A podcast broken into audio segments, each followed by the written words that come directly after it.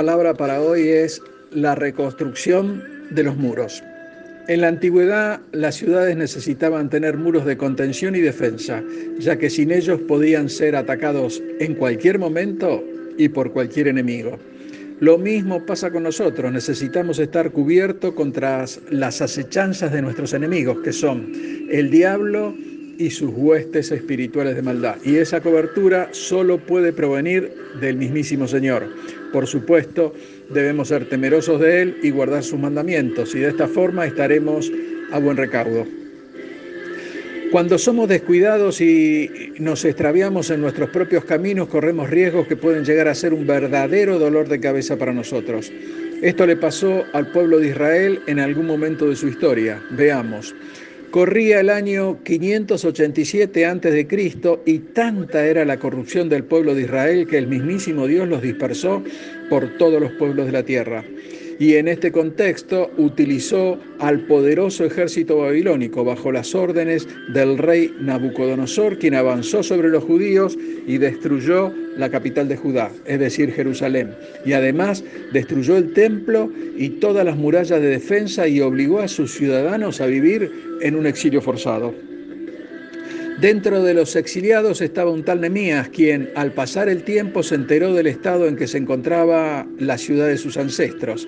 En Nemías 1, 2 y 3 dice, y les pregunté por los judíos que habían escapado, que habían quedado de la cautividad y por Jerusalén. Y me dijeron, el remanente, los que quedaron de la cautividad allí en la provincia están en gran mal y afrenta, y el muro de Jerusalén derribado y sus puertas quemadas a fuego.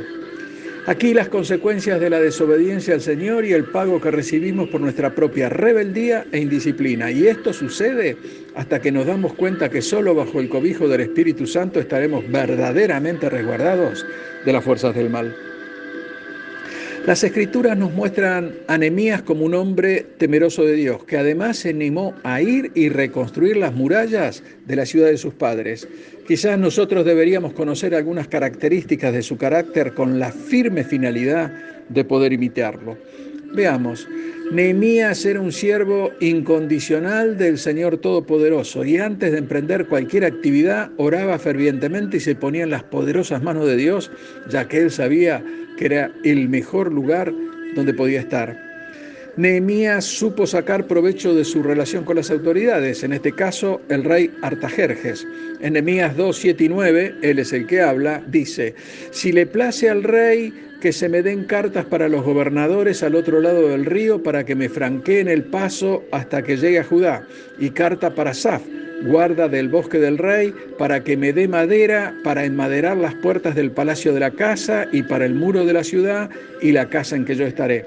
Y me lo concedió el rey según la benéfica mano de mi Dios sobre mí. De esta forma, Nehemías logró ser escoltado por los hombres del rey y obtuvo además toda la madera necesaria para la reedificación de Jerusalén. Nehemías sabía ejercer la autoridad delegada por Dios sobre él, ya que encargó a los principales hombres de Israel la reconstrucción de la ciudad, pero solo cuando tomó conocimiento de la situación y estos no tuvieron inconveniente en levantarse y edificar la ciudad.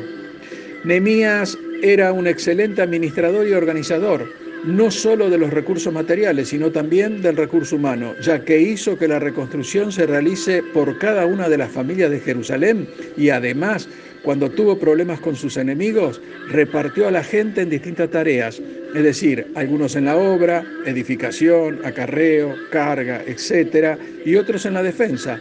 Los agrupó para que estuvieran dentro de la ciudad y fueran centinelas de la misma. Surge de las escrituras que Nehemías era un hombre entregado totalmente a Dios, postrado ante su presencia, que ejercía autoridad sobre su pueblo porque primero él se sometió a sus propias autoridades, en el plano humano al rey Artajerjes.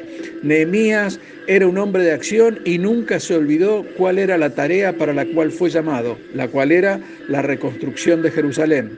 Y así lo hizo poniendo en práctica todos los recursos con que contaba. El principal de todos, la oración al Señor Todopoderoso. Además, Nemías, si bien no era un militar, era un gran estratega, ya que no, no se dejó amilanar por las amenazas de sus enemigos. Leer Nehemías capítulo 4, y siguió firmemente con el mandato de Dios para su vida, que como dijimos era la reconstrucción de Jerusalén. Una vez concluida la obra, organizó los horarios para abrir las puertas, puso guarda delante de las casas con distintos turnos, ya que esta ciudad era grande, pero había muy poco pueblo para habitarla. Hermanos, debemos tomar en cuenta el ejemplo de este hombre de Dios, al cual no le importó nada de las cavilaciones de los enemigos, de sus estrategias para hacerlo detener la obra, de las amenazas sufridas con la clara intención de hacerles caer en rebeldía contra la idea de Dios en la reconstrucción de Jerusalén. La pregunta hoy puede ser, ¿hay algo en tu vida que te tira para atrás cuando Dios te dice que avances? ¿Hay algo en tu vida que esté dentro del propósito de Dios para ti y vos lo estás desdeñando? ¿Hay algo que aunque vos sepas que es correcto llevarlo adelante para la gloria de Dios, ¿no lo estás haciendo? Si la respuesta a alguna de estas cuestiones es sí, debo decirte que el estado de tu muro de defensa no está para cuidarte de manera adecuada. En 1 Corintios 3:13 la palabra dice lo siguiente, la obra de cada uno será manifiesta, porque el día la declarará, pues por el fuego será revelada y la obra de cada cual sea cual fuere, el fuego la probará.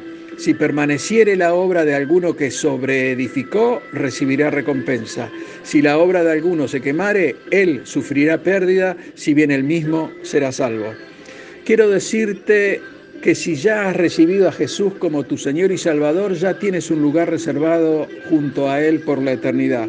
Pero si tus muros están derruidos, debes mirar con urgencia el ejemplo de Nehemías, quien, contra viento y marea, reconstruyó la ciudad toda, con el fin de agradar al único Dios verdadero y estar bajo su cobertura, divina y preciosa.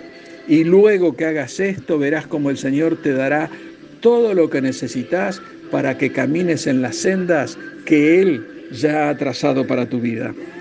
Dios te bendice. Amén.